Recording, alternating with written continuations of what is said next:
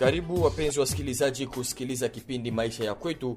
Maisha ya kwetu ni kipindi ambacho kinazungumzia maisha ya wakaaji wa tambarare au bonde la Ruzizi, na kwa siku ya leo tunatembelea kijiji cha Bujurule Kiringi, ambako tutazungumzia maisha ya Kiringe baada ya kazi za kiwanda cha CDC Kiringe kufungwa. Mbele ya utangazaji mtakuwa na microvis Kamoni, kwa hivyo nawasalimu na kuwatakia karibu.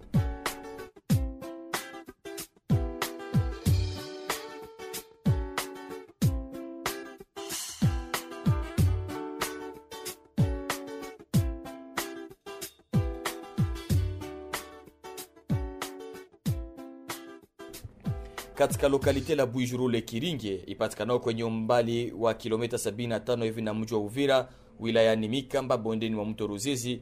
Hali ya maisha yamegeuka kuwa magumu zaidi tokea pale kiwanda au usine ya Centre de Developpement Communautaire CDC Kiringe kufungwa. Kwa mjibu wa Mkobezo Lubungo Samson ambaye ni uh, usikae na usine de transformation, pia umoja kati ya wale waliokuwa ndani ya service technique, anafahamisha kuwa CDC Kiringe ni oeuvre ya diocese catholique ya Uvira ambayo ilikuja mwaka wa 1970 kuinua hali ya maisha wakaaji wa bujuhule Kiringe kwa upekee, groupement Mikamba, bonde la Ruzizi na tarafa la Uvira kwa jumla. Bwana Mukobezo Lubungo Samson: hii CDC wakati ilikuwa deja hapa, balimaji walikuwa banalima kalanga, banaleta banaujisha hapa, tayari soko inapatikana. Tangu ile wakati kalanga e, ilianza kupata soko na maisha ya batu ya hapa Kiringe na plene mzima kwenye banalima kalanga, maisha yavo ilibadilika kwa sababu ilibapatia sasa gisi ya kuishi, balilipa baliuzisha na bakapata franga. Wakati sasa hii kazi ya kalanga ilikomala, kwa sababu kisha kuipitisha hapa kuifikisha hapa Kiringi haikukuwa ya kukula tu wala ya kupanda, bali kreye izine. Hii izine ilikuwa inatengeneza mafuta ya kutoka mwele kalanga yenye walikusanya muplene yote, hata kwa marezio fulani baligusa kutafuta ile kalanga kusudi mafuta ipatikane mingi. E, katika sasa ile kuzalisha ile mafuta kazi ilikomala, ile faida yenye ilipatikana mule wakabadilisha ama wakaongeza tawi ingine yenye inaitwa rizeri. Ile rizeri nayo ni izine ingine, ni kiungo cha pili ambacho nayo kilifanya tena e, tuseme kwa lugha yetu ya kimombo transformation, kukamata mpunga yenye balikusanya muplene au mumarejo zingine kando kando yetu na mainchi jirani, baligusa kutafuta mpunga. Ile mpunga banaifanya kuwa mchele, ile mchele nayo banaibeba kuipana nafasi ingine. Hii tena nayo wakati ilionekana vile maisha ya watu wa plende la Ruzizi iliendelea kuwa mzuri, kwa sababu walipolima ile mpunga yao walipata fasi ya kuujishia, na kama walikuwa wanailima e, kwa hali ya chini, CDC iliwaletea kama vile masomo, kuwafundisha, kuwaelimisha gisi ya kulima mpunga kwa hali ya kisasa na kwa hali ya kimaendeleo. Kisha vita 1997 ambayo ilibadili uongozi kutoka kwake e, Mobutu Sese Seko kuelekea kwa mzee Laurent Desire Kabila, CDC Kiringe iliporwa mara mbili na kusababisha milango yao kufungwa.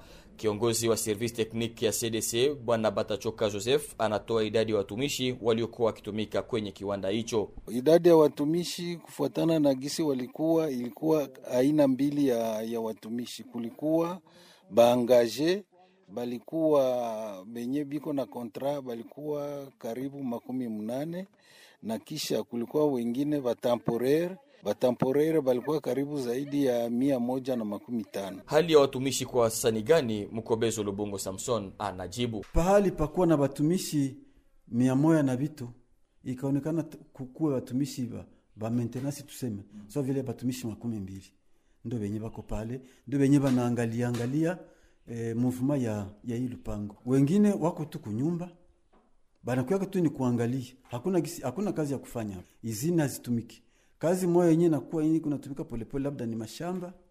Sasa vile kwa leo tukipata kaoni cha kakiseme tutapanga shamba hapa, tunabapatia ile shamba kale kenye kanapatikana pale, na wazo naona usafi na kuwa hapa tunafanya usafi mlupango na kukamata kama ni kasabuni kadogo kenye kanaonekana na kwa wale watu wako nyumba nabo hatubasahau kipata kadogo tunabaicha tunakutanana wanafanya ile ile kidogo yenye inaonekana. Mshahara haiko. Ni hivi tu kama mtu anakodi shamba natupatia kidogo. Ile tu ni sabuni haiko mshahara, mshahara haiko. Maisha yai mwingine kama tunasimama mimi na wewe hapa tuzunguruke utakutana nyumba mingi zilibomoka. Tunakuwa miaka ya kutosha hapa hatuoni mtu anajenga nyumba ya mpya hapa. Isipokuwa tu batu benye biko hapa akisikia maisha kabisa vinaendelea nguvu anahama anahamia kama ni Luvungi au kwenye anapenda anaenda mchakuti wanasema ukienda songea kwa mwenzako na ile kivukuto yote itabakia kule eh? ndio maana unaona kama mtu akienda fanya kazi Luvungi anafaidisha ni Luvungi Kiringe ina inashome Hali hiyo ya maisha mabovu inaathiri pia na zaidi wakaaji wa Kiringe. Hawa wanalalamikia kukosa zile avantaji ambazo walizozizoea zamani. Mazao ya mashamba zinauzwa kwa bei ya yule ambaye atakayekuja kununua. Pia kulima shamba kubwa inaleta shida kwa ukosefu wa mashini. Wamoja wao huwa anajieleza, vyenye tunalima kwa leo havina thamani sababu e, kupitia mimea ya mihogo iliweza kupigwa na magonjwa e, mihindi vile vile nayo inaanza ku, ku, kugonjwa aloro wakati tunavuna ile kidogo yenye tunabakilia yeko kama kilimo kawaida yenye tunabakilia iko hapa kwetu ni kilimo cha mpunga na wakati tunavuna sasa ile mpunga hatuna soko wakati hatuna soko kunakuja wakomersa kutoka jirani hapa grupema jirani Luvungi wanakuja na ile mabidwere wanakuja kuuza, ni wao ndio wanapanga bei. We mlimai hauna la kusema. Basi ni pale maisha ilianza onekana hapa kwetu kuwa chini sana. Hapa kwetu kigozi kya, kya muhindi kya, kya, kya, kya bunga ya muhindi e, kinakuwa ku sengsa yani franka mia tano. Maisha ya mkaaji inaendelea kutegetea, manake tunaishi kwa shida sana, hasa kungambo ya siwa mama. Hatukuwa tunajua zaidi kujitegemea, juu tulikuwa tegemea mwisho wa mwezi bwana kipokea, batoto banavala bien, banakula bien, banasomeshwa vizuri bila kugabula batoto ndani ya jama kusema aba basome bengine baaji, bote balikuwa bakisoma. Lakini kwa leo hii mtoto anaanza kuwa naenda kata makala tunaona kani maisha ya ajabu sana na tunasikia inatutia wasiwasi.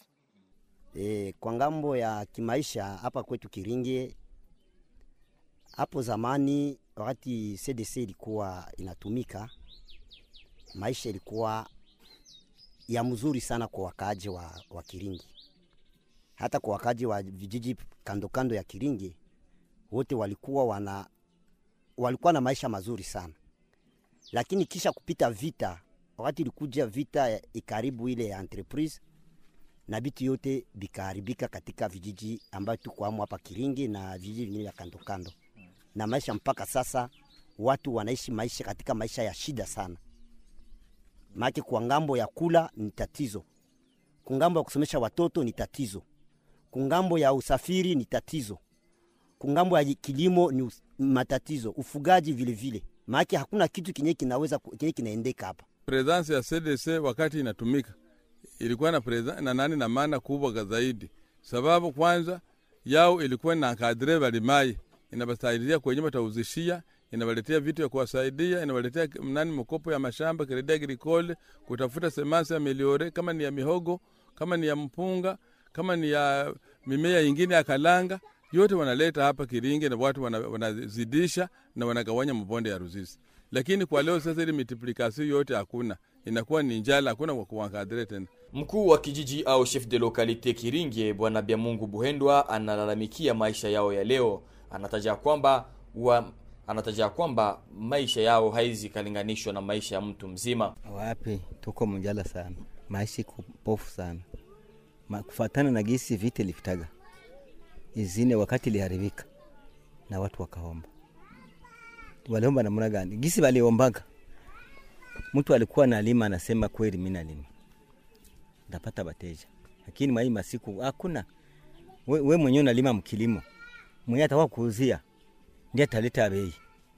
Nukienda angalia gisi wenyewe unavuna, unakutana unaomba, anabeba ya bure, ni bure kabisa, anabeba Kisha mnaishi yaye. hmm? Wapi, hatuna maisha mazuri, ni njala tu yenyewe inatusumbua Jala nasumbua japo mnalima. na hii na mimi me- me haikamate tena sawa mbele na ukosefu tu ya kilimo. Hakuna mwenye anaweza tena kare ine ama aweze kare tano na mikono tulikuwa tunaishi tu na mashi, mashini ilikuwa inatulimia ya izini ndio ilikuwa inatukamata. Izini ndio ilikuwa inatukamata maanake ilikuwa inaleta mashini inatulimia. Kama ni mkopo ya franga unaenda kamata franga ke, ya kerdi utakuwa ukishavuna unaenda lipa. Lakini kuleo na izini iko chini. Kazi inatushinda. Mashamba tuko nazo hazilimiwi, tuko na maskini kabisa tuko maskini kabisa tuwezi sema kama tuko watu Chef de localité huyu anakuwa na ombi hii kwa wakuu viongozi wa serikali. kabisa wale bakuwa bakiongozi ba, ba serikali bajikazi bao nafika hapa CDC baangalie gisi CDC iliharibika, banaweza toa msaada, inasaidia CDC, banainua CDC na population yote nayo itasema kama banawasaidia. na ni kwa ombi hilo la chef de localité Bujirule Kiringe bwana Byamungu Buhendwa ndipo tunakwenda kutamatisha kipindi maisha ya kwetu kwa siku ya leo. Leo tulitembelea Kiringi ambako tulizungumzia kuhusu hali ya maisha kisha kiwanda cha CDC Kiringi kufunga milango. Mbele utangazaji habari mulikuwa nami Clovis Kamoni na waahidi kuajia tena kwa mara nyingine tena katika siku za usoni atakapo ala uhai ukiwepo. Kwaherini.